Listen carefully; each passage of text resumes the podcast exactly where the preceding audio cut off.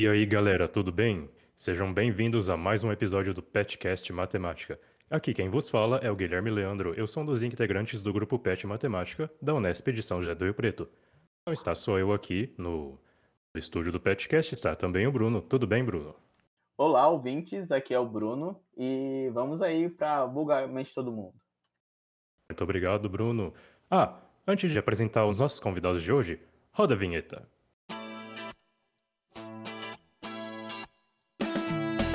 Seja bem-vindo ao Petcast Matemática, o podcast do Programa de Educação Tutorial de Matemática da Unesp de São José do Rio Preto.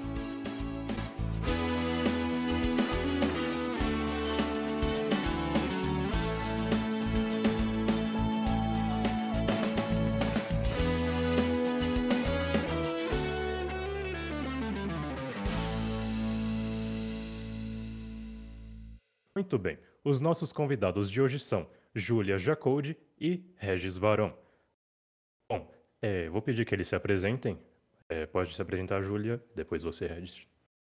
Ai, gente, muito obrigada pelo convite. Como nosso locutor Guilherme já disse, Júlia. Dizem aí na internet que eu sou a matemaníaca, acho que é assim que as pessoas me chamam.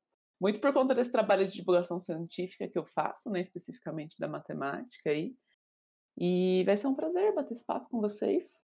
Bora lá. Muito bom estar com o Regis também. Bom, eu sou essa voz aí, sou eu. É, eu sou algo além da voz, mas no momento é isso aí que tem. É, bom, é isso. Eu sou o Regis Varão, eu faço divulgação também é, com o Fantástico Mundo Matemático e sou docente aqui na, na Unicamp e vim interagir com o pessoal, com a Ju, tinha um tempo que a gente não batia um papo. E é isso. Muito bem, gente. Vamos lá, vamos dar início, né? O nosso tema de hoje é paradoxos matemáticos. Bom, o que, que é um paradoxo? Então vamos, vamos começar perguntando para os nossos convidados: o que, que é um paradoxo? Como você definiria um paradoxo, professor Regis, é, Júlia? É, bom, posso começar. É... Vai lá, Regis. Já começamos com uma pergunta difícil. Gente, paradoxo é. É. É isso. Isso é paradoxo. Ninguém entende nada. Paradoxo é uma, é uma, coisa que deu errada. Ou seja, é assim. É, falando um pouco mais sério. É, o que a gente conhece da matemática, né? Supondo aqui que o, o pessoal que está nos ouvindo tem alguma relação aí com a matemática a relação às vezes pode ser de ódio, mas enfim. O... É o seguinte, a gente sabe que como que as coisas funcionam na matemática? A gente é, a matemática é baseada em argumentos, em, em, em, passos lógicos, né? Então, o paradoxo é mais ou menos assim: é, é tudo aquilo, é, é, alguma afirmação ou alguma um encadeamento de ideias que chega em algo contraditório. Então, isso aí seria é, precisamente um paradoxo. Então, um paradoxo é meio que alguma é, tem alguma coisa errada nesse argumento, sabe? Isso aí é um paradoxo. E eu acho que uma coisa legal de contar, você usou a palavra contraditório, mas o, o paradoxo não tem não tem o, o, sentido estrito de surpreendente, né? Às vezes as pessoas, a gente cai no, no uso da palavra paradoxal para algo que é só surpreendente, tipo, nossa, é, se eu falar que existem infinitos primos, nossa, isso é muito surpreendente, então é um paradoxo. Tipo, assim, no português, tá tudo bem usar isso, mas na matemática é um pouco diferente, né, Regis? Quando a gente fala sobre essas contradições, assim. Isso, isso. É, inclusive, na matemática mesmo, falando de, de uma forma, digamos, um pouco mais é, é, profissional até, quando a gente vai demonstrar, vai fazer, vai provar algum, algum, a gente quer provar algum resultado. Aí, se a gente vai fazendo argumentos que são todos corretos, né, se são todos lógicos, e se a gente partiu de alguma coisa, vamos colocar assim, verdadeira, é quando a gente chega em algo contraditório, isso, isso é inclusive uma técnica é, de demonstração. Quer dizer que você assumiu alguma coisa errada. Então a gente fala, ah, fiz uma prova por absurdo, né? Quando você está fazendo argumentos é, lógicos, mas você chega no absurdo é porque em um determinado momento você supôs alguma coisa que é falsa. É... Em resumo, assim, em teoria, a matemática ela não admite é, essas contradições, né? E aí, enfim, existem alguns paradoxos famosos na matemática que, que eles acabam tendo o papel de, é, de trazer uma discussão sobre a própria matemática. E até aproveitando Sim. o que a Gil falou, tem, tem algumas coisas na matemática que é até conhecido como paradoxo, mas. Nem vezes... é, né? É, nem é. Enfim, é, nem é. Pensando aqui agora, paradoxo é usado de uma maneira muito solta, né? Em muito sentido. Não é? No, na divulgação, assim, de maneira popular, vamos dizer assim, né? É, a gente usa a palavra paradoxo para tudo que é surpreendente, eu acho, né? Então, por exemplo, tem um livro que chama Pinóquio no País do Paradoxo. É um livro editado pela Zahar, é um matemático Alessio que faz esse, esse livro. E assim, super legal. Ele vai falar sobre a história do Pinóquio e no fim de cada capítulo ele vai colocar ali o que ele chama de paradoxo. Mas ele faz mesmo uma ressalva no livro. Ele fala assim: nem tudo que está aqui é um paradoxo de verdade. São só problemas muito interessantes que podem ter uma, uma lógica que você fique surpreso, maravilhado. Mas não necessariamente matematicamente falando, ele é um paradoxo, mas a gente vai abrir mão desse, desse preciosismo, vamos dizer assim, da definição matemática para poder mostrar problemas interessantes. Um deles, né, que não é paradoxo, que a gente chama muito de paradoxo, é o paradoxo do aniversário, por exemplo, que é aquele que fala que você junta mais de 23 pessoas dentro de uma sala, você tem a chance mais de 50% de duas delas fazer aniversário no mesmo dia. As pessoas comumente conhecem esse problema como o problema do paradoxo, mas de fato não é um paradoxo, né? A gente consegue argumentar e dizer o porquê isso acontece, né? né? O justificar o porquê esse problema é surpreendente, né? Ou, por exemplo, eu já ouvi gente chamando o Hotel de Hilbert, né, esse experimento mental de pensar num hotel de infinitos quartos como um paradoxo do hotel. De fato, isso também não é um paradoxo, são várias coisas que a gente consegue demonstrar em análise e tudo mais, quando a gente vai aí ou interesses conjuntos, que a gente vai questionar tamanhos de infinito e tudo mais. É mais um experimento mental a questão do Hotel de Hilbert do que de fato um paradoxo, mas a gente acaba flexibilizando o uso dessa palavra no dia a dia, né?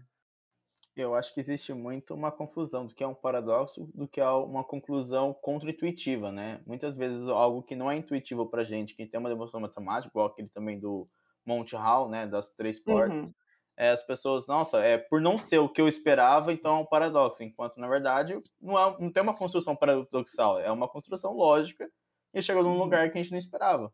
O que muitas vezes até na ciência ocorre, né? Quando a gente vai estudar alguma coisa, a gente espera que chegue a um resultado, a gente experimenta e chega em outro resultado. Não, beleza, é outro resultado, então é daqui para frente que a gente vai partir. É, então, acho que se perguntando assim, o que, que, é esse tal desse paradoxo aí na matemática, então? Não sei, Regis, me ajuda aí a construir, mas acho que a gente vai partir de um lugar e, e aí a gente vai usando esses encadeamentos lógicos e tal, e aí chega num lugar que você fala, quê? Não faz sentido nenhum com o que eu tinha assumido. E aí, se você assumir outras coisas dentro do mesmo problema, sei lá, é, você vai chegar em coisas mais absurdas ainda. Não vai ter uma resposta, né? Esse negócio. Você não vai de fato conseguir falar, não, a resposta desse problema é isso aqui. Porque sempre chega num lugar muito absurdo, muito doido, né? Uhum. É, talvez só para citar um exemplo, vamos colocar talvez como o, o, melhor protótipo assim de, de, de um paradoxo, e aí é um paradoxo mesmo nesse sentido mais lógico de que tem alguma coisa errada, é, eu deixo para o pessoal dar uma googlada aí, que é um paradoxo famoso, mas enfim, chama paradoxo de Russell.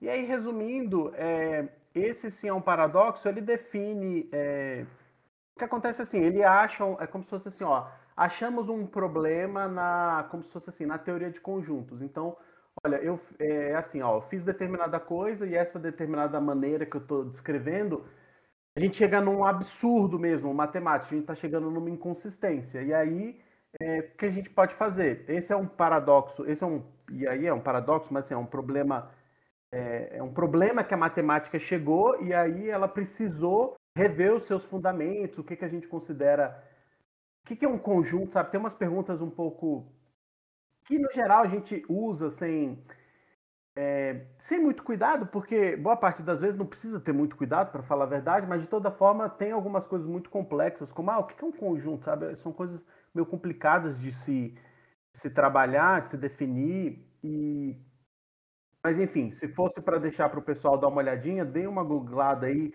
Paradoxo de Russell é um paradoxo real mesmo, é, e que ele fomentou uma mudança é, na estrutura da matemática. Talvez o exemplo mais, é, mais próximo, o, o, o, que seria o análogo mais popular desse, do, do paradoxo de Russell para as pessoas é o paradoxo do barbeiro. Aí vocês podem também dar uma olhada aí. É, o paradoxo do barbeiro é como se fosse uma versão mais é, mais de Soft, divulgação, né? Isso, de divulgação científica do, do, do paradoxo de Russell. É. Que é isso também, né? Tem tipos de paradoxos também, né? Dentro do, da classificação paradoxo, a gente consegue classificar eles dentro de alguns conjuntinhos. Conjuntinhos não, porque você acabou de falar que conjunto é difícil, e eu tô aqui falando que a gente vai separar em conjunto. A gente vai classificar esses paradoxos de alguma maneira. Você foi legal que você falou do Russell, Regis, porque tem um livro de divulgação científica também para quem quiser assim, se aprofundar um bocadinho mais, olhar aí na Wikipedia e falar, nossa, isso daqui é bem interessante mesmo de pensar, tem um livro chamado Logicomics, é um... é uma... Um, romance gráfico. Nossa, é isso, é um romance gráfico. Em outras palavras, não vamos ter o Superman e o Batman aqui, mas a gente vai ter Russell contando a história aí da lógica, né? E aí, essa história vai ser baseada no, numa das palestras barra discursos que ele vai dar aí. Mas é, eu acho bem legal o, esse livro. Então é um quadrinho da matemática e vai falar bastante sobre esse paradoxo, justamente pelo fato que o Regis disse, né, que vai causar, né, mudanças bem grandes aí na matemática desse século XVIII, Regis? É 18, 19? É, acho, que 19, acho que 19. 19 né? E, e o que eu acho muito legal é que, assim, ele não o, quando a gente fala de um projeto de divulgação científica, assim, ainda mais esse que tá o Lógico Mix, que vai contar uma história, ele pode ser até ficcional, entendeu, rapaziada? Ele não tem nenhum compromisso de falar que aqueles personagens existem e tudo mais. Mas o Lógico Mix, especialmente dizendo, ele tem esse compromisso, sabe? Então, mesmo que chegue no, quando chega no fim da história, ele gosta de dizer, por exemplo, ele faz umas ressalvas, por exemplo, ó, a gente falou desses dois matemáticos e ficcionalmente a gente achou que ia ser interessante colocar eles juntos, mas na real eles nunca se encontraram na vida, sabe? Então eles fazem essas ressalvas no fim, que eu acho muito legal também porque tem esse compromisso com a história da matemática, sabe? Então fica aí essa indicação. Já dei duas indicações, né, gente? Vocês estão vendo que daqui até o finzinho vocês pegam uma, um caderno que eu vou vou deixar várias lições de casa aí para quem quiser, né? eu, vou, eu vou aproveitar então a deixa do, do desse livro reforça a indicação, é bem legal. Vai contando um pouco aí do, do Russell, daí queria aproveitar o, aproveitar o gancho para dizer assim, é, o, o, Russell ele começou a se interessar pela matemática quando ele começou a estudar geometria, geometria plana, geometria euclidiana, e não sei o contato que as pessoas que estão ouvindo a gente, mas assim, é, a geometria é, plana, se você for estudar, digamos que você fosse fazer realmente um curso que vai, entre aspas, do zero, e aí você começa. Do zero, Regis? É isso mesmo que você falou? é, do zero eu quero. Do, do zero eu quero dizer. Te assim, peguei demais. Você vai sair ali, ó, do, bem dos fundamentos, ah, vai sair da, do, do, dos axiomas e tentar é, ir provando as coisas a geometria é, euclidiana é bem legal porque é um, é um modelo que você consegue ver de, de como que a matemática ela se estrutura. Você vai sair de algumas, de algumas coisas que você vai ter que assumir, que é o que a gente chama de axiomas, e aí se você for voltar no espírito da geometria lá no, no livro do Euclides, dos elementos vai estar, tá, ele chama de postulado também, mas essencialmente é, são axiomas.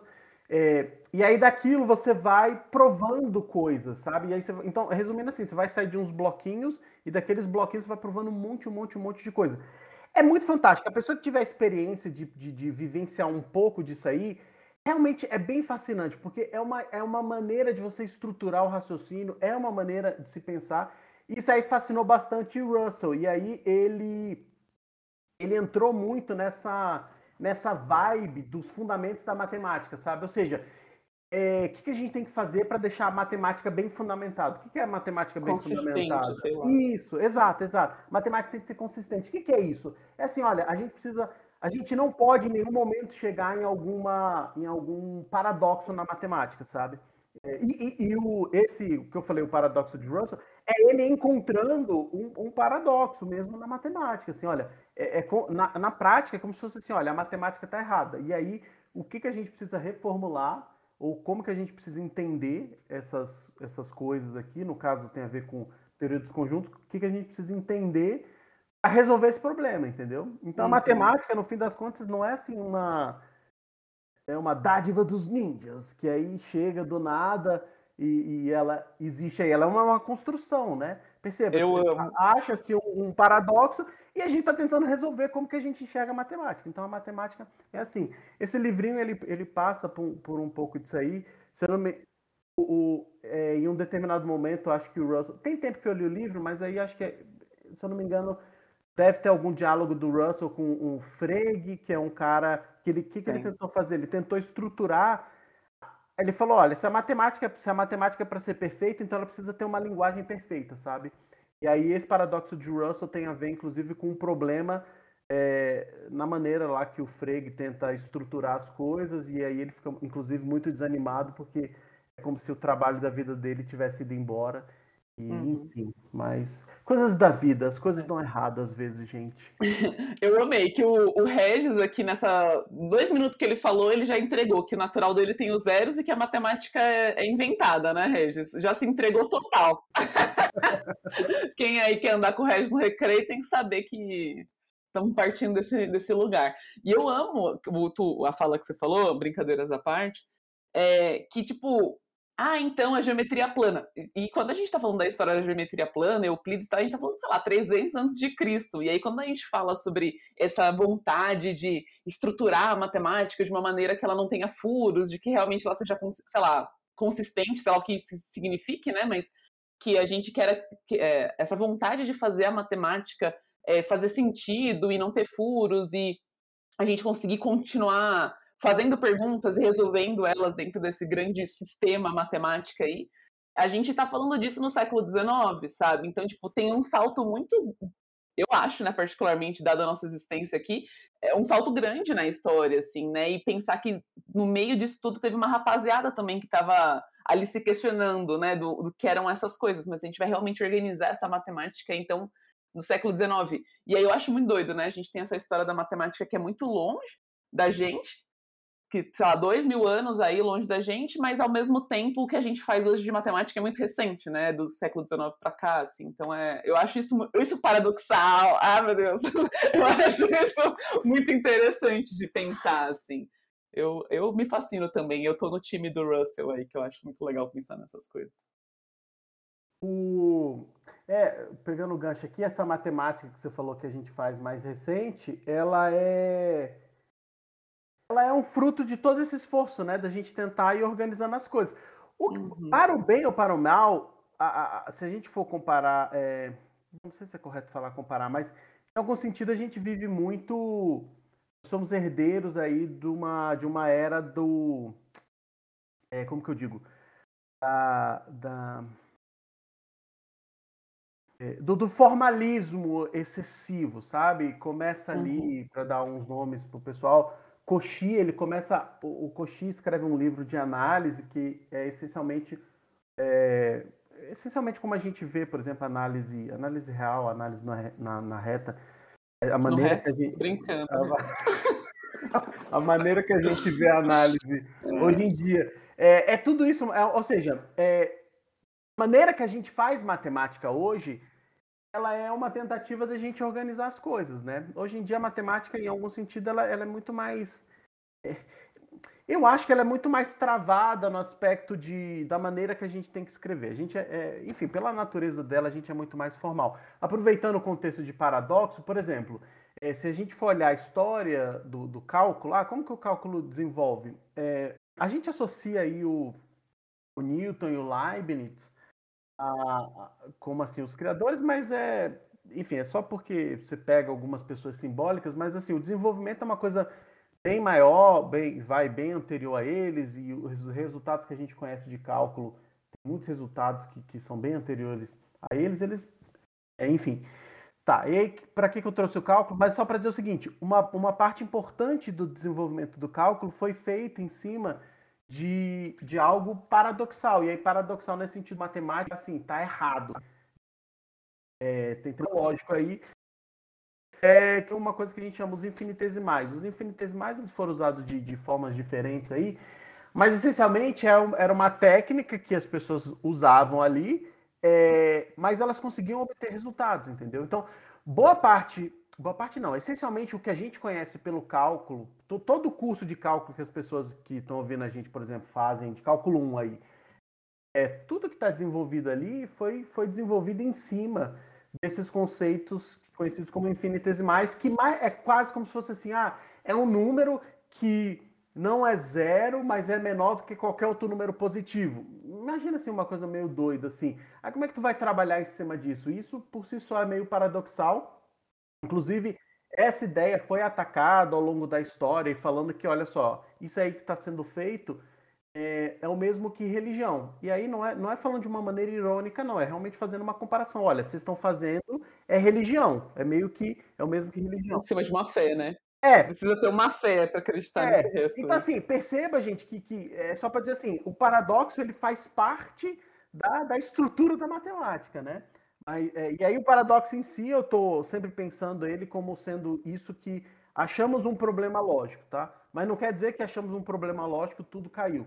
Eu cito o exemplo do cálculo, que a, o cálculo foi estruturado em cima de algo que por si só era meio paradoxal. Mas ele tá aí, né? Exato. Ele tá aí, a gente organizou esse negócio e a gente estuda hoje como algo que não não tá em cima dessas bases, né?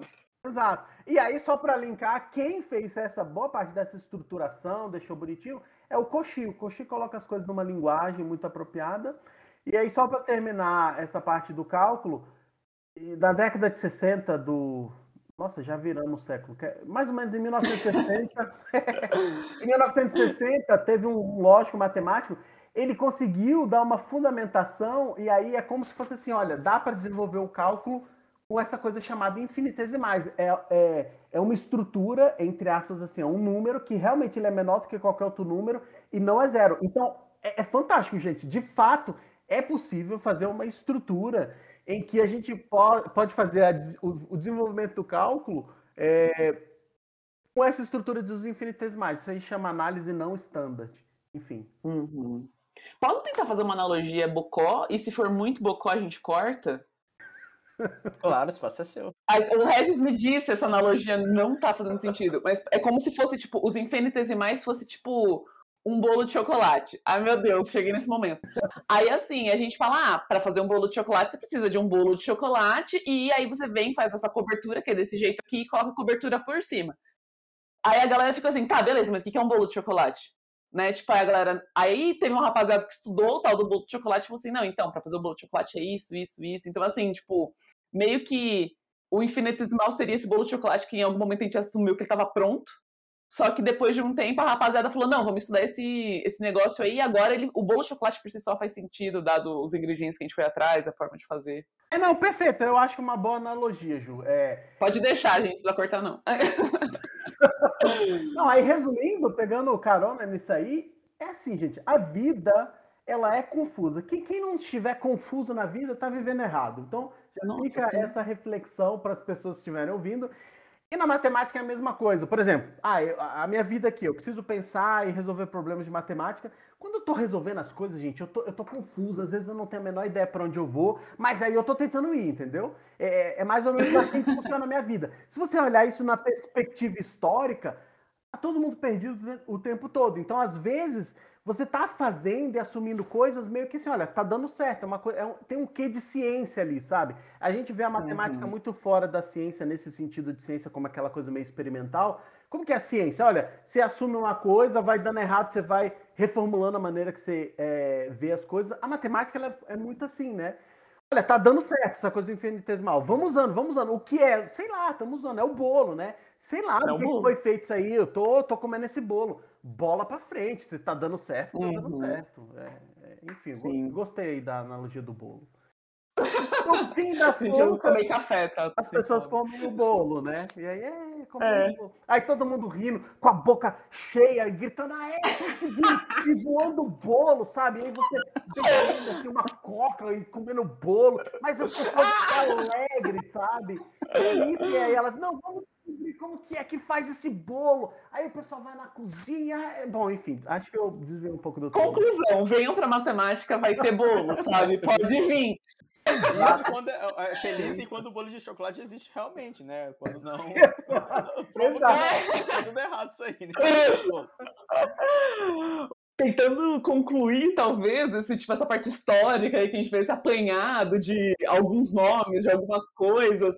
Eu, eu gosto muito da frase do, do Cantor, né? O Cantor que também super estava nesse bolo aí de rapaziada, e ele estava muito intrigado com esse lance aí de infinitos e tudo mais. Eu amo quando ele vê alguns argumentos que ele faz, né? Que ele dá ali. E ele fala: Olha, eu, eu tô vendo, mas eu não acredito, sabe? Tipo, eu fiz esse rolê aqui, mas eu não quero acreditar que eu fiz esse rolê, porque também tem uma questão religiosa ali, de que mexer com o infinito era uma coisa é, muito. era mal vista pela religião, né? Então, ele que estava ali naquele contexto todo, ele falava: Caraca, tá, eu fiz, eu, eu tô comendo esse bolo aqui, eu tô colocando a cobertura nele, mas não quero acreditar que eu tô fazendo isso, sabe? Ele é um desses nomes que a gente carrega aí para poder falar de vários argumentos muito legais depois. Enfim, e, e, todo esse lance dos paradoxos aí, eles vão servir como argumentos, né, Regis? Se você for estudar aí o teoria dos conjuntos e tudo mais, o próprio Russell, esse paradoxo do Russell que a gente citou, ele vai ser argumento de demonstração depois, né?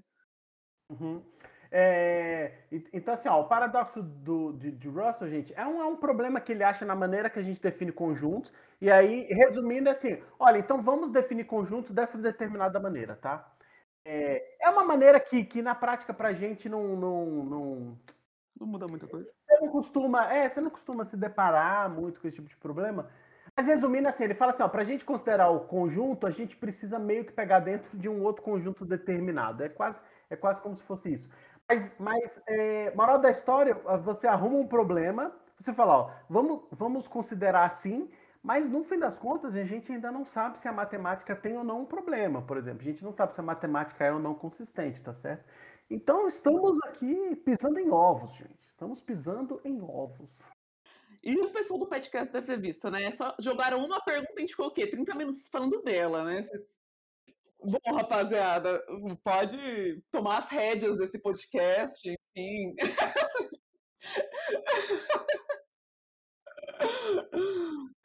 A gente desembestou a falar, né? É, vocês falando sobre os paradoxos, como isso ajuda a desenvolver a matemática, a refletir sobre os problemas apesar de ser um paradoxo, mas me veio muito a questão do, dos axiomas da reta paralela, né? Que quando, contradiz, quando a gente contradizer, a gente consegue criar outras geometrias e observar além da geometria plana. Então, acho muito interessante quando a gente consegue encontrar esses problemas na matemática, encontrar problemas é, no sentido de questionar a, a, existência de certas verdades, né, certos conceitos, para a partir disso estudar novas possibilidades, né, ver outros, outros rumos. É, o...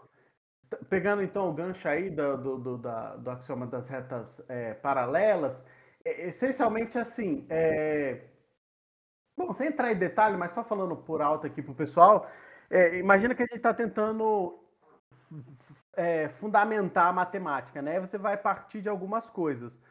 Aí, a, a, sempre aquela pergunta: o que, o que é o átomo na matemática, né? A partir, você vai sair de onde? Qual é o mínimo que você vai vai ter que sair. Sabe qual é o problema? O problema é que esse mínimo, ele, ele em algum momento ele é arbitrário, sabe? É, o, o que, que é esse mínimo? É, que é o que essencialmente é o que é o axioma, que a gente chama de axioma, né? E, e aí, o, a, a, quando a gente começa a se perguntar se a matemática vai, vai aparecer de novo um paradoxo ou não, a gente precisa olhar esse, esse mínimo, esse, esse axioma. Será que esses axiomas eles realmente são a base fundamental? Aí, será que essas escolhas de axiomas, será que elas são mesmo independentes? E aí o problema clássico, esse que o Bruno comentou, é um desses axiomas das retas paralelas. O que aconteceu, o pessoal achava que dava para provar é, esse axioma por meio de outros, de, de, outros axiomas que se usa na, na geometria euclidiana, Mas o pessoal não conseguia, não conseguia, então eles. É... É, e não conseguiu por, sei lá, 1.500 anos, né? Não foi uma tentativa ou outra, né? Foi 1.500 anos de tentativa quase aí. Isso, então, essa te... aí o que o pessoal fez foi tentar desenvolver as coisas sem supor a, essa, esse axioma. E aí, sem supor esse axioma, é aí que as pessoas começam a descobrir é, outros, o que a gente chama assim, outras geometrias, sabe? Bom, enfim, é isso. Então, a, a, a, essa parte do, do, do, da axioma das retas paralelas, o interessante é que ele está aí no cerne de você tentar não achar nada meio paradoxal, né? De você tentar limpar a matemática o máximo possível para que a gente tenha fundamentação. Posso pedir uma licença aqui e tentar fazer uma outra analogia sem bolo? É, esse lance dos axiomas, né? É como se a gente tentasse ver a matemática como uma travessia do rio. E aí, quando a gente está querendo atravessar esse rio, a gente quer pisar em coisas que a gente sabe que a gente não vai cair, né? Então a gente, tipo, olha as primeiras pedras que ficam assim perto do rio e fala assim, tá, beleza. É... Essas primeiras pedras que eu vou dar, esses primeiros passos para a grande travessia, é o que a gente vai chamar de axioma, né? A gente fala assim, tá, essas daqui são são essas três pedras aqui que eu quero dar esses primeiros passos, para depois disso eu posso pegar minhas próprias pedras, fazer um tronco, não sei, e continuar atravessando esse rio, que é essa tal da matemática. Mas, fundamentalmente falando, né, a gente tem várias maneiras de atravessar esse rio. Então, tipo, tem outros axiomas, outros lugares do rio que a gente pode tentar atravessar, mais estreitos ou não, mas a gente. Mas é isso, né? A matemática é um grande rio que a gente quer atravessar e a gente quer tentar não cair dentro desse rio. Então a gente tenta achar essas, essas pedras mais sólidas no início para tentar continuar atravessando, né? É isso. é isso. E tem várias alturas para atravessar o rio, então tem várias geometrias que a gente pode criar a partir disso, enfim. Umas coisas meio doidas aí. Ficam mais ou menos interessantes, com mais ou menos perguntas, e mais gente interessada ou não. E vocês têm algum paradoxo matemático preferido assim, além desse do, do Russell tem um paradoxo que ficou pop recentemente, né? Por conta do WandaVision aí. É, o paradoxo do navio de Teseu. Foi um paradoxo que a rapaziada, tipo, tava alucinada, né? Ah, tá ligado nisso, Reg? Tá com uma cara não, de dúvida? Eu nem, eu nem entendi os nomes que você falou aí. Então vamos lá. Wanda, eu também não sei nada desse universo de homem de capa, mas tem o... esses negócios de super-herói e tal teve uma série chamada WandaVision aí, que foi a Disney que fez, mas o grande lance é que no final tinha é, mostrava, explicitava isso que a gente chama na matemática de paradoxo do Teseu, que é básica do barco, né, do navio de Teseu, que é o quê, né? É um navio que levava a rapaziada da Grécia. E aí, muito bonito o barco, beleza, muito importante para a história. Vamos colocar esse barco no museu. Aí, de tempos em tempos, esse barco precisava de um reparo. Então, tipo, ah, vamos trocar o casco do barco.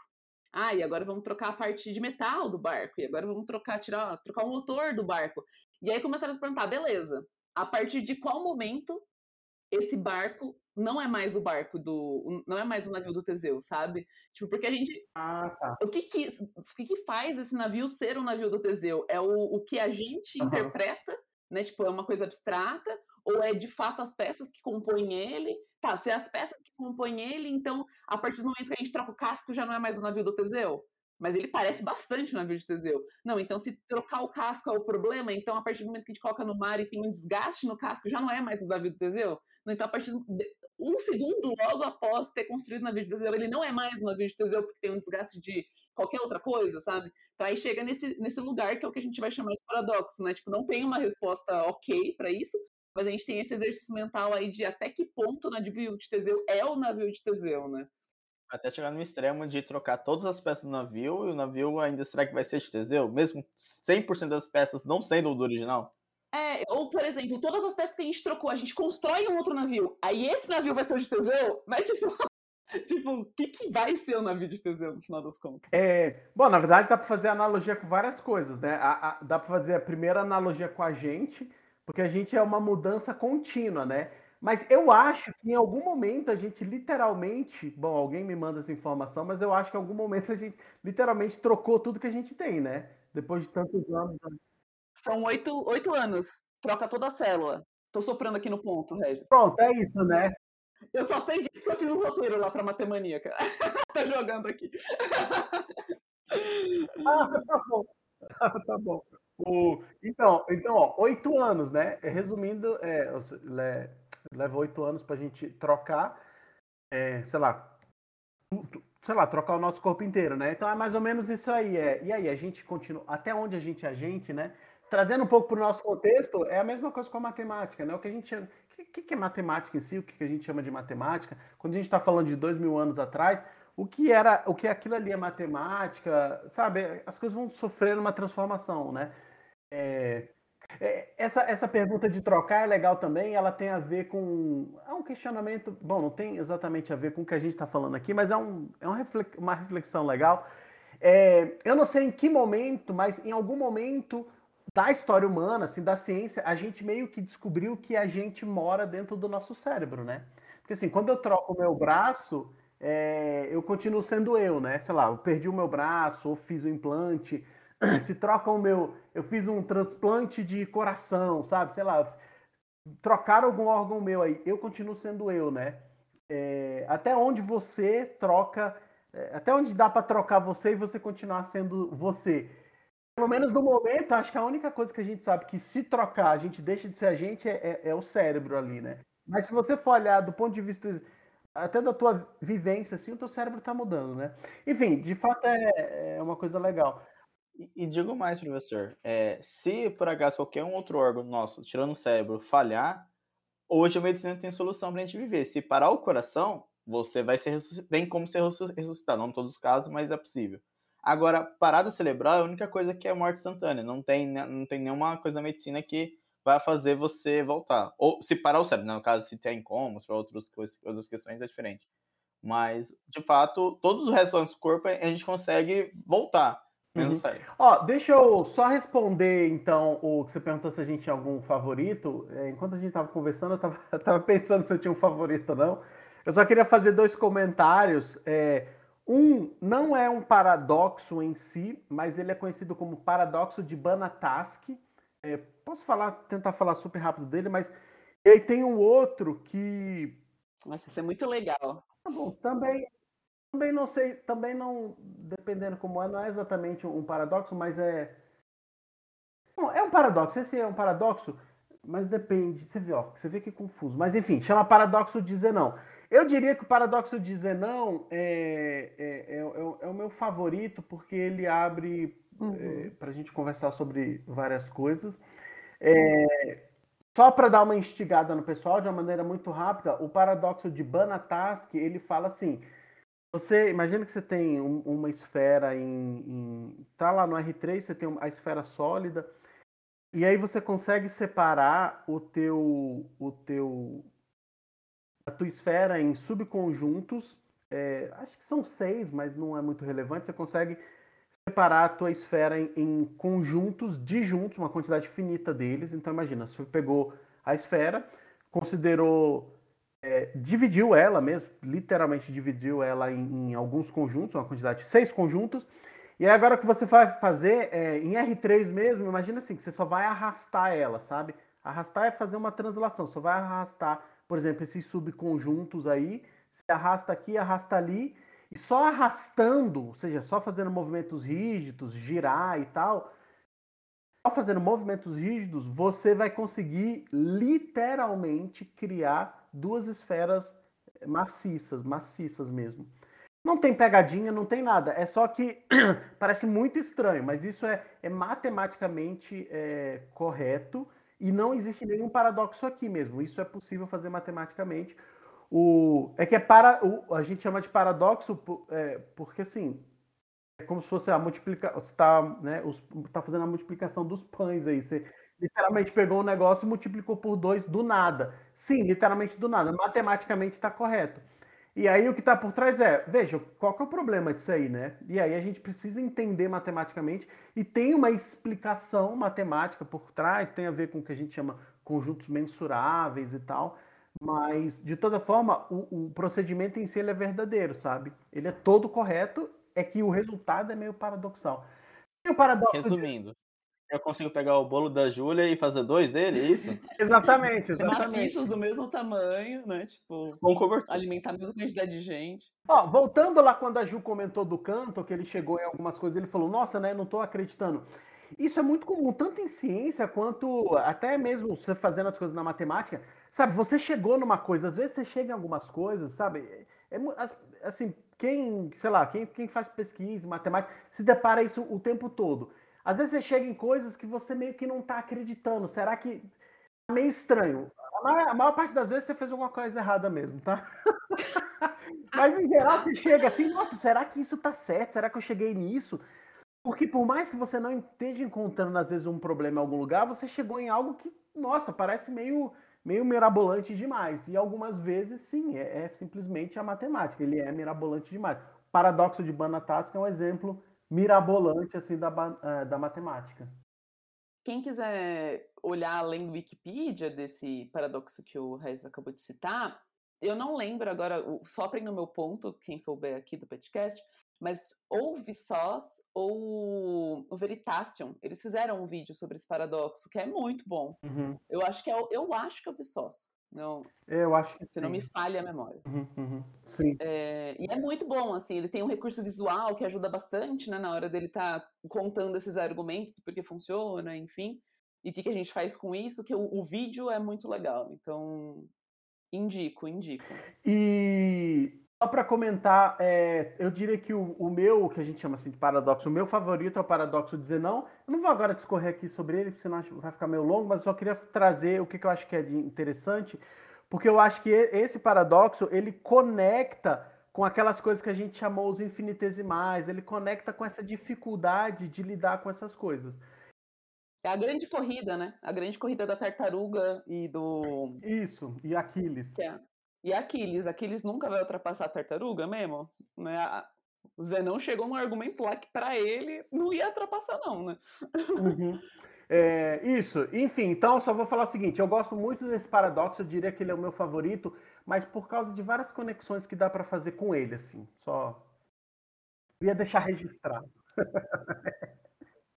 É, só um comentário sobre o projeto não é muito aquilo que a Júlia tinha falado, né? Que é algo muito, tipo, de dois, três minutos atrás, que a gente consegue resolver ele, pensar nele com coisas mais recentes, como a análise e tudo mais, para poder pensar nessa questão de sequências, a questão de tempo, né? Da velocidade da, da do Então, é coisa da matemática mostrando mais uma vez, né? Que é, é algo que está em construção, é algo que.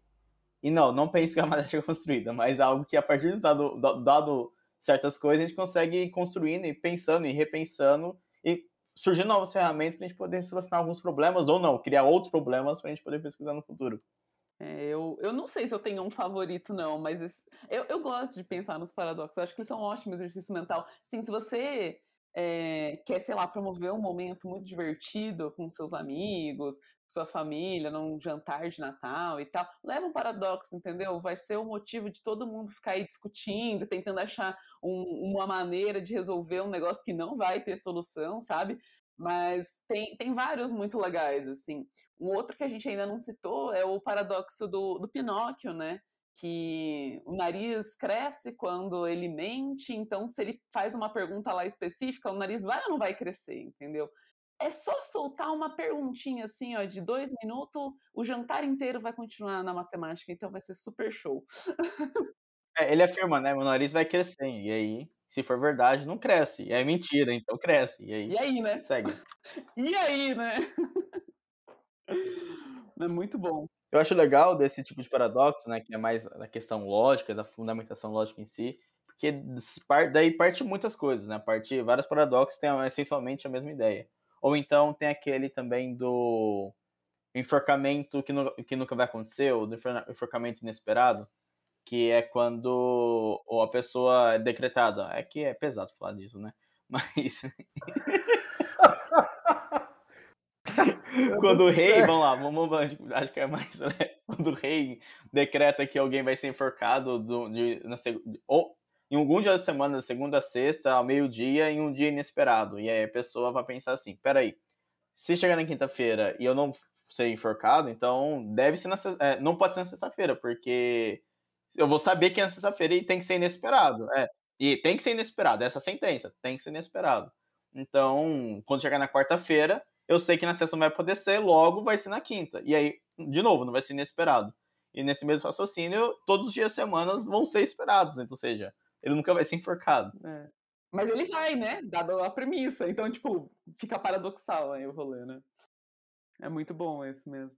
Assim, não dado o contexto, né? Mas, enfim, é, o pensar sobre ser esperado, é, esse, esse, a lógica por trás é muito boa. Que a lógica que não existe ou existe, enfim, vira paradoxal. Né?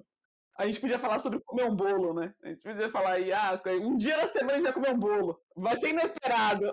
A gente podia fazer isso aí também. A festa surpresa, né? Boa! Não, dá, dá, dá pra fazer tipo. É, é, tipo um vídeo, né? Sei lá, de TikTok, alguma coisa, aí é o paradoxo, é como é que você resolve dar, tá com o bolo na cara da pessoa. O né? paradoxo já, pá! Toma! paradoxo. Paradoxo. No outro dia vai ter professor da Unicamp, Regis Varão, viraliza no TikTok com maneira extremamente didática de falar sobre paradoxos. Né? Aí eu vou compartilhar e falar, meu amigo, é isso. Eu fui Otávio, eu era o bolo. Eu fiz bolo, é isso. Mas Você é um bolo, dois bolos, né? Nossa, gente, daqui pra frente é só pra trás, hein?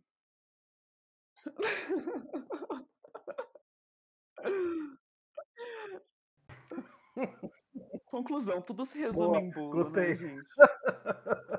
Sobre isso. Eu tô só esperando o Guilherme falar. Eu vejo que ele tá com o microfone aberto e falo, será que vai vir a voz do Guilherme?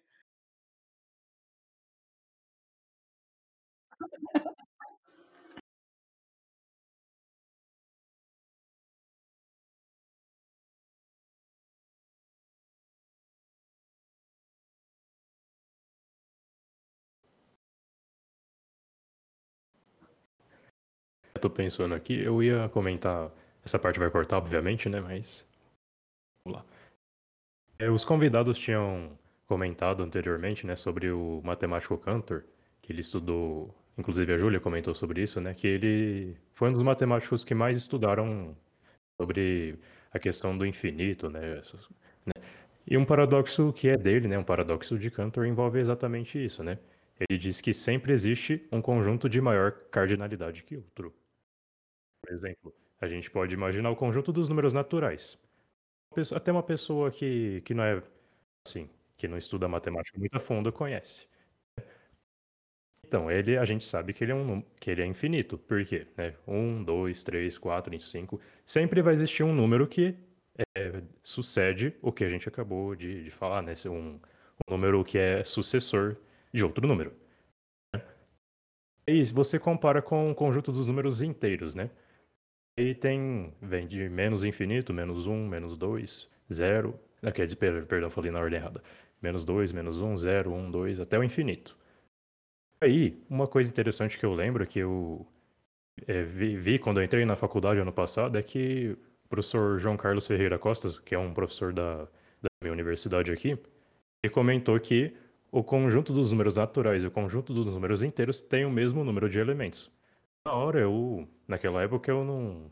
Era minha primeira vez, meu primeiro dia na faculdade, né? Eu não sabia. Eu fiquei muito surpreso. Eu achei que não, né? Que o que qualquer pessoa leiga, né, responderia que o conjunto dos números naturais tem menos elementos, obviamente, porque começa de, sei lá, de 1 ou de 0 e vai até infinito. Eu, eu, e os inteiros começam do menos infinito e vai até o infinito. Como que, como que pode, né? E o paradoxo de Cantor, né, está bem relacionado a isso, né? Se você fizer uma bijeção entre cada elemento do, dos conjuntos, você vai ver que quanto maior for, quanto maior o número que você pegar, sempre vai existir outro que você consegue fazer essa bijeção entre um número natural e um número inteiro, né? Então é bem interessante essa parte aí de, de brincar. Né? Uhum. é. Não é muito natural, né? O, o, argumento é safado. Eu gosto que o argumento é safado, porque é, falar que tem a mesma quantidade é, Vou aqui, vou até ajudar aqui, Gui, no, na parte de divulgação de falar isso. Porque falar que é a mesma quantidade é tipo, você tem que colocar meio que uma etiqueta nas coisas, né? E falar assim, ó, sei lá, tem a mesma quantidade aqui de cadeiras que pessoas na sua sala? Você põe uma etiqueta nas pessoas, faz um, dois, três, sei lá, tem três pessoas e tem três cadeiras. Beleza, etiquetei as pessoas das cadeiras e consegui colocar elas em relação aí, beleza, tem. Como é que a gente fala de coisas infinitas, né? Que tem, que tem a mesma quantidade? O jeito esperto aí desse negócio é você olhar justamente os naturais como. Aí vou falar a palavra conjuntos de novo, né, Regis? Mas olhar ele como duas coisas, né? Então você olha os naturais e fala, beleza, a gente tem os naturais que nunca acaba. Mas a gente tem os, os naturais, dentro dos naturais, a gente tem também os pares que nunca acabam e os ímpares que nunca acabam. E eles não, em nenhum momento, um é o outro e o outro é o um, né? Tipo, uma vez que o número é par, ele não é ímpar, e uma vez que o número é ímpar, ele não é par. Então a gente consegue olhar os naturais como esses dois conjuntos. E se a gente colocar os pares nos positivos e os ímpares nos negativos, a gente está etiquetando. A gente não está deixando de etiquetar. A gente vai parar de etiquetar um dia? Não, porque tem infinitos pares, assim como tem infinitos positivos dos inteiros, e tem infinitos ímpares, assim como também tem infinitos é, negativos dos inteiros, né? Então, são etiquetações espertas que a gente tem que fazer. A gente tem que ser truqueiro nessa hora, né? Mas. Mas dá certo, mas dá certo. eu gosto muito. É, eu amo isso porque costuma também realmente, né, causar um, um, maravilhamento aí com as pessoas quando elas percebem que tem a mesma quantidade de números, mesmo em conjuntos que parecem que não tem a mesma quantidade. Né? O... Eu queria só fazer uma observação que é assim. É... O... Uma coisa que causa esse esse espanto na gente quando a gente começa a falar de infinito é que o que acontece é que a gente. É, bom, como que a gente descreve as coisas? A gente usa o português, né? Então, a gente associa as palavras em português a, a alguma coisa que está tendo alguma definição matemática muito específica. E aí, essa, essa tal confusão, ou esse ou, ou, eventualmente uma sensação de paradoxo e tal, tem a ver por causa do jogo de palavras, né? A gente podia sempre dar nomes diferentes para as coisas que a gente define em matemática.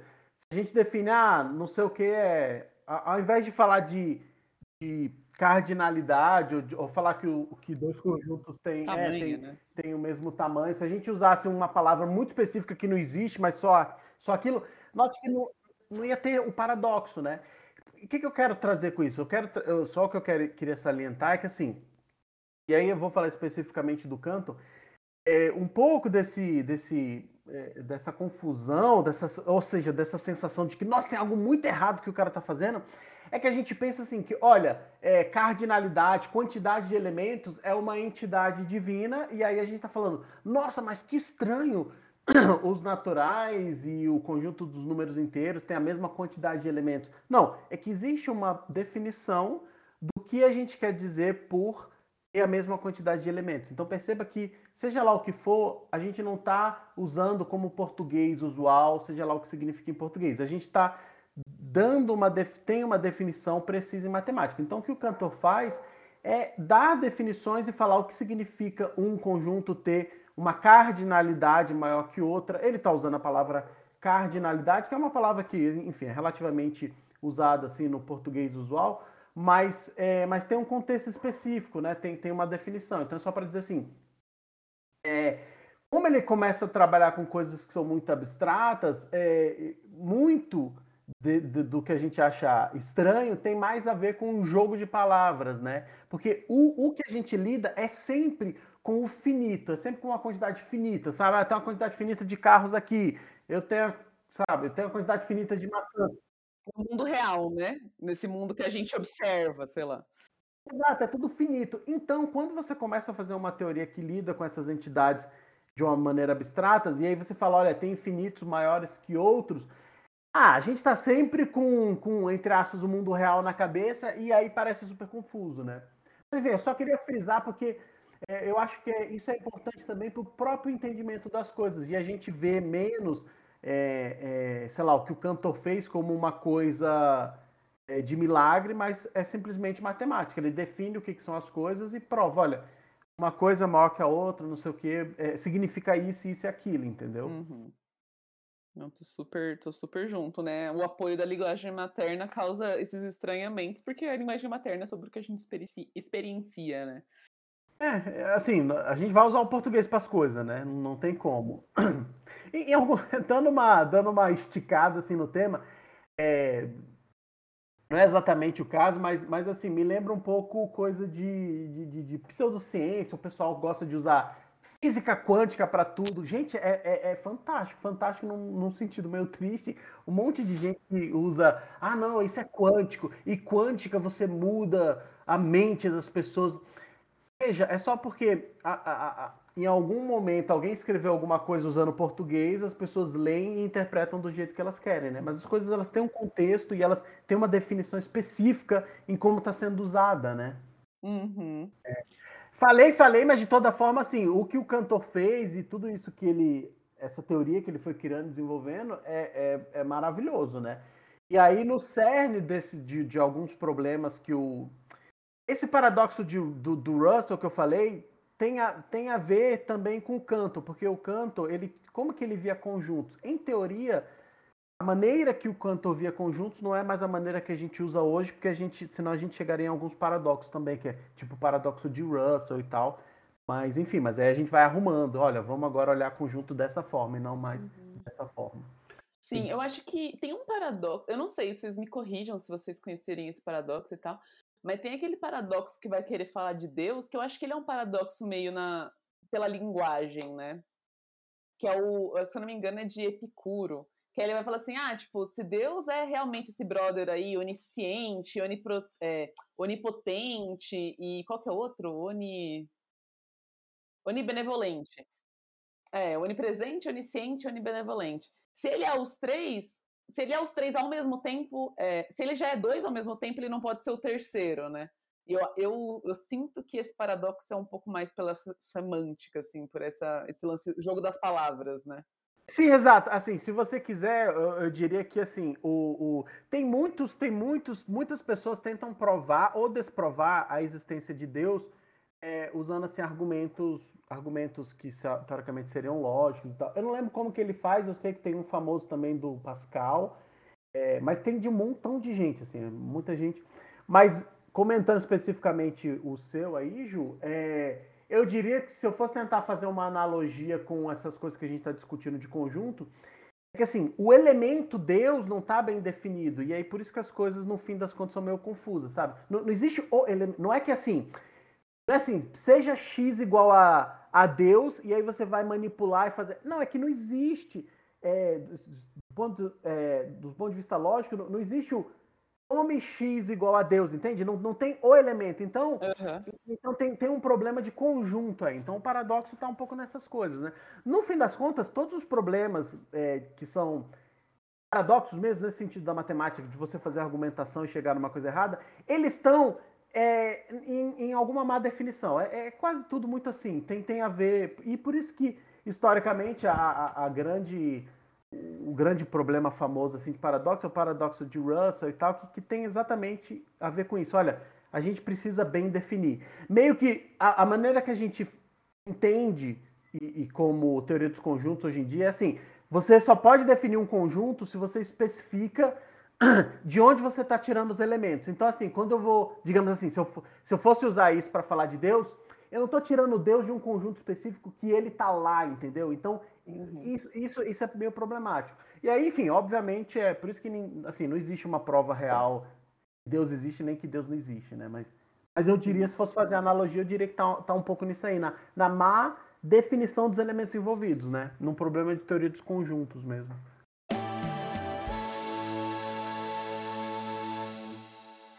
Muitas vezes a gente tem uns, alguns paradoxos, na verdade, pode chamar de entre, paradoxos entre aspas, que partem de alguma contradição. Talvez até a pessoa que elaborou é, fez propositalmente de não uma contradição existente na lógica, mas partindo de algo é, sabidamente não não lógico, não dado um problema, eu partir de certas premissas que eu sei que não são verdadeiras para chegar em uma contradição lá no futuro que acaba fazendo aquele 1 igual a 2 ou menos 1 igual a 1.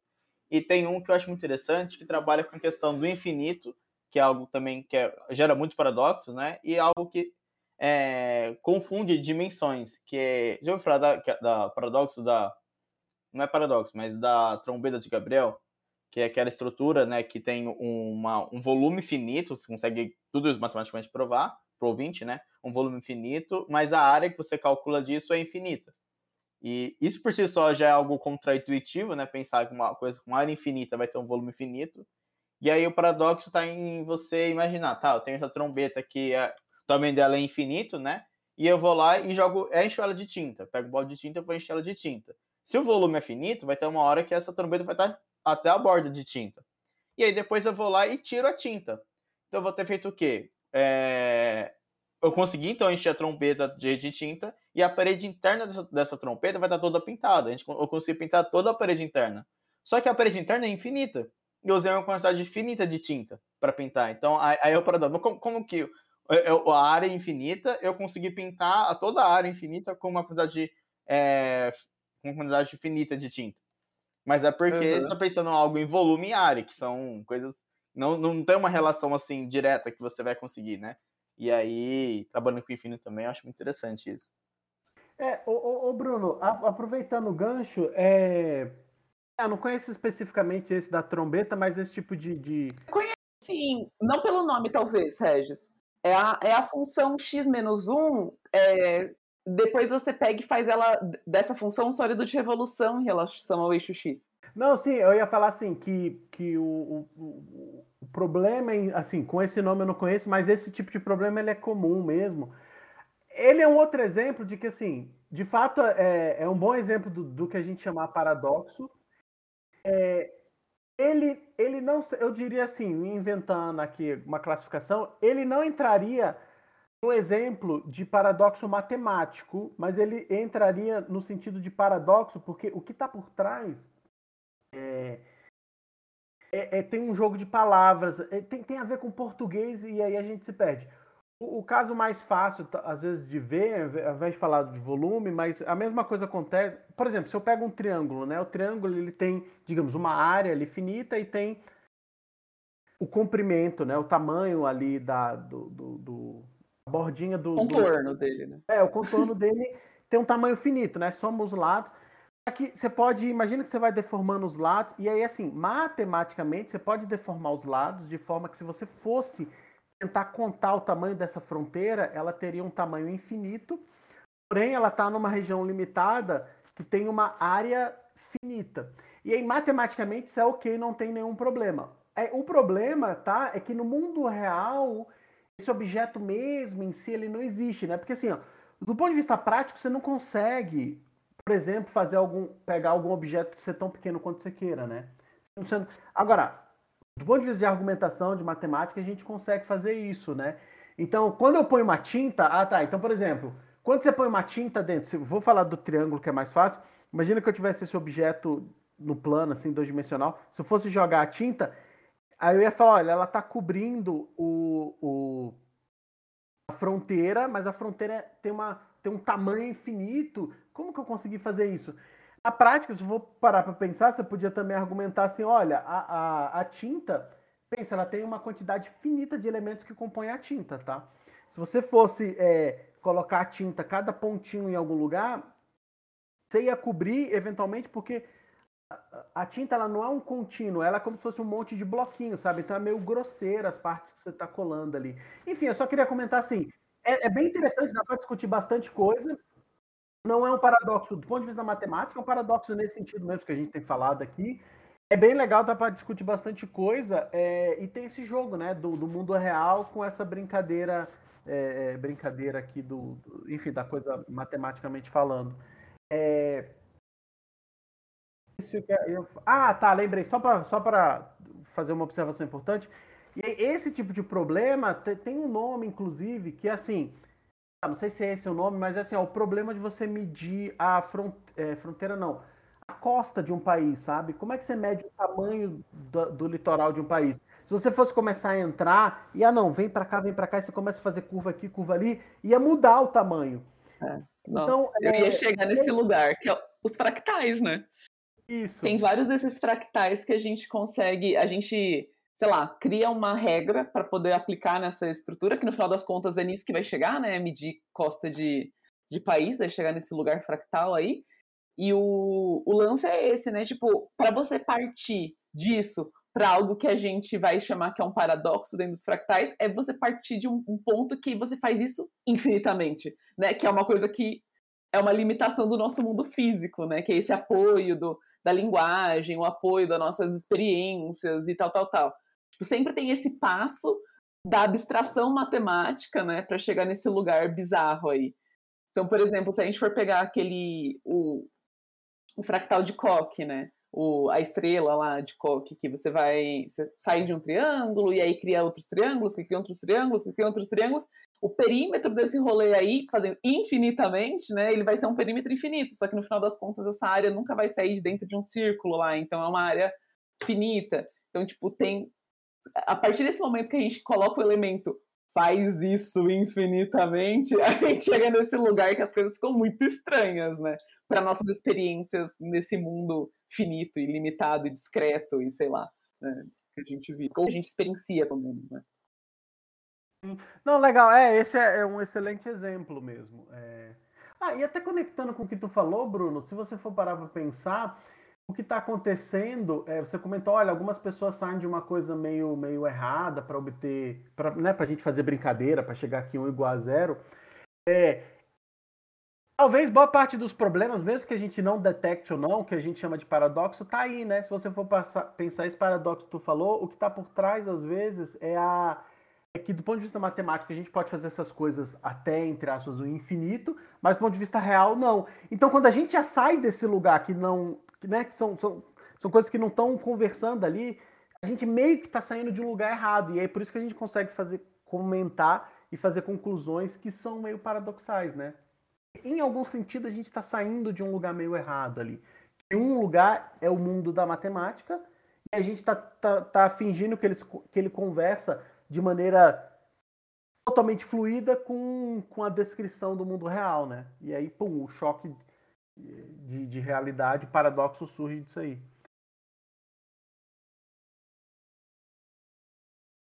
Eu acho que tem muito a ver com aquilo que professor estava falando de, a partir do momento que a gente está no mundo imaginário, a partir do momento que a gente cria é, uma concepção é, para a gente poder é, discutir esses problemas, a gente é, acaba que chega em alguns lugares que para a imaginação é muito limitado nosso, né? Mas que como a gente já partiu de um lugar imaginário, um lugar é, que tudo pode, acaba que tudo pode entre aspas, né, dadas algumas regras. A gente acaba achando nessas contradições, nesses não não somente contradições, mas nesses lugares que é difícil a gente conseguir compreender no mundo real, porque a princípio nem estava no mundo real. O exemplo desse do, do hotel de Hilbert é um bom exemplo dessa conexão que a gente comentou aí de, de do jogo das palavras, né? Porque quando a gente coloca hotel e começa a fazer manipulações que tão, são de uma outra natureza, são de, de uma natureza matemática, né? Do mundo real ali, quando a gente traz o objeto, chama uma coisa hotel, faz analogia de hotel, para fazer coisas, é, digamos, de natureza matemática, pum, é aí que o choque de ideias aparece, né? Então, eu entendo, entendo porque que chama paradoxo do hotel de Hilbert, e minha observação genérica é que eu acho um exemplo bacana aí para quem estiver ouvindo, Google aí, deve ter também muito vídeo, muitos vídeos sobre o hotel de Hilbert na, no YouTube e tal. Acho bem legal, bem didático e, e, e captura bem é, coisas legais da ideia do cantor. É, essa é a minha observação. É, eu, eu vou aproveitar e deixar aqui um, uma, uma publi, né, meninas? Eu tenho um podcast chamado Qual Júlia disse isso e a gente tem um episódio especificamente falando sobre infinito. Então, se vocês quiserem dar uma passada lá, a gente xinga como que é o cara que fala da culpa das estrelas, que faz a frase obviamente, e tudo que vem depois disso não é tão óbvio assim, e inclusive tá errado. A gente fala todas essas coisas lá, sabe? É, fala do, do experimento mental aí do Todd Hilbert. Convite para vocês conhecerem o Qual Júlia disse isso, todas as plataformas episódio novo toda segunda. Enfim. Um que envolve geometria mesmo é o paradoxo de Curry, né? Que você pega dois triângulos, um tri... primeiro um triângulo de determinada área, você faz algumas modificações desse triângulo. Na verdade, modificação não, você muda algumas peças e se encaixam dentro desse triângulo, né? Formando a sua área. Você remo... é, mexe nessas peças, né? E arranja essas peças de modo que no fim, você obtém outro triângulo E quase que uma por ilusão de ótica você acha que é, um, é o mesmo triângulo, mas na verdade não é. Porque fica um, uma espécie de buraco ali no meio. E é bem parecido com o que o pessoal faz. Não, acho que não. Não tinha umas brincadeiras que o pessoal fazia com chocolate, cortava chocolate, você remodelava. Hum. É só, acho Sim. que é só uma brincadeira que parece que você está montando o mesmo triângulo, mas não tá, né? Bom, olhando aqui a Ah, é, já vi isso já. Ah, é aqueles que, tipo, é quase imperceptível olho nu, mas tem uma diferença de ângulo ali, não é? É, suponho. Eu acho que a questão, olhando, ao, vendo a olho nu, eles parecem ser o mesmo triângulo, né?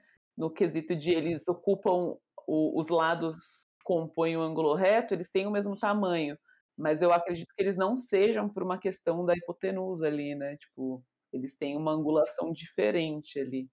Que ainda são uma 180, tá, rapaziada? Estamos na geometria que a gente convive aí nesse zoom que a gente vive. Mas acho que não é o mesmo triângulo, né? Se você me pergunta onde que está o para, digamos assim, o que, que é que as pessoas estão chamando de paradoxo, é a percepção da área, né? Você está supondo assim, ó, é objetos que parecem que deveriam ter a mesma área, mas um está com um buraco, então tá errado, né? É isso, né?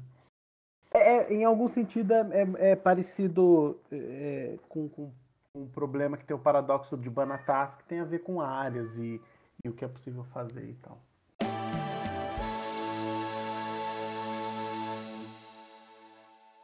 Muito bem, pessoal. Até aqui nós conversamos bastante né, sobre os paradoxos matemáticos e eu gostaria de ouvir dos nossos convidados, professor Regis, Júlia. Vocês gostariam de considerar alguma coisa no nosso final aqui? Algumas considerações finais? É... Não sei porque eu ia eu falar assim. vontade de rir aqui. eu tô pensando em ah, talvez vocês estejam igual aquele emojizinho da cabeça explodindo, sabe? Mas não fujam, no final das contas é legal, assim, esses incômodos mentais. Espero que a gente tenha promovido um pouquinho deles aí, um pouquinho dessa. Desse caraca que da hora ver essas coisas por uma outra ótica, num outro universo, enfim. Espero que vocês tenham curtido. Para mim é sempre um prazer estar com o Regis. Eu sempre me divirto muito. Tô aqui, parece que tô sentado numa mesa do bar, entendeu? Vocês não estão vendo. Mas parece que eu tô aqui, tipo, em casa, conversando, tendo um papo com os amigos. Então, sempre muito bom, tô com, com o Regis. Eu fiquei muito feliz em conhecer vocês. Obrigadão pelo convite. É, o meu é agradecer o convite também. É sempre uma alegria compartilhar esses momentos com a Ju. É, já gravamos outras vezes, né? É, bom, eu acho que ah, a gente já citou, a, a Ju deu sugestão de livro aí, então acho que a sugestão final é vocês darem uma procurada aí nessas coisas para ler. Eu vou fazer uma sugestão a mais, é, porque eu falei de infinitesimal, em algum momento, eu até falei sobre o cálculo ser visto como religião. Alguém, agora não lembro se foi a Jo ou o Bruno, comentou alguma coisa do infinito e tinha alguma coisa a ver, não sei se comentou percepção de religião e tal. Às vezes a gente não, não tem noção de como que as ideias são importantes, elas influenciam um determinado momento. Você fala, ah, é, é qual que é a relação do como é que a igreja católica, por exemplo, vai ver o infinito? Digo a igreja católica porque um período importante assim, ela, ela é, teve um poder muito grande assim na sociedade como um todo. E aí eu deixo uma sugestão, tem, tem um livro muito legal que é de história do cálculo, chama Os Infinitesimais, se eu não me engano. É, e aí, inclusive, conta bem uma história fala sobre os infinitesimais, conta bastante da relação da, da Igreja Católica com, com, com, a matemática também. É bem legal, vale vale vale a leitura. É, bom, tô aí, eu tô meio parado aí de fazer os vídeos, mas de toda forma eu faço divulgação com o Fantástico Mundo Matemático, dê uma procurada aí no YouTube, qualquer coisa me mandem mensagem. E é isso aí. E vivam da maneira que vocês quiserem viver. Tchau. Faz se quiser. No final, faz se quiser. É Só não machuca não. ninguém, entendeu? Só não machuca ninguém. O resto tá liberado. Exatamente. Eu queria agradecer a presença de vocês. Assim, pra gente é uma honra poder conversar com vocês. Até agora eu tô acreditando que tendo essa oportunidade. É, e queria também confessar que, a primeiro momento, chegando no episódio, como antes, que achava que a matemática podia ser algo descoberto, mas depois de todos os paradoxos, estou me convencendo que, na verdade, é uma construção cheia de buraco. ela, essa construção é. pode ter surgido de uma observação da natureza, sabe? Essas ideias. Mas, no das contas, parece que é esse negócio Agora, aí mesmo. mal não parece mais tão natural assim. Mas não tem uma resposta para isso, Bruno. É, muito, é uma coisa muito pessoal, assim. Filosófica, é tipo futebol, sabe? Torce para um time e veste a camisa dele. Se quiser também em algum momento mudar a camisa, também tá tudo é bem. É tipo isso. É, muito obrigado, Júlio e Regis, pela presença de vocês. Foi uma honra ter tido essa conversa com vocês e com o Bruno. É, e acho que é isso. Agradecemos também aos ouvintes que ficaram até aqui conosco. E até a próxima. Muito obrigado a todos.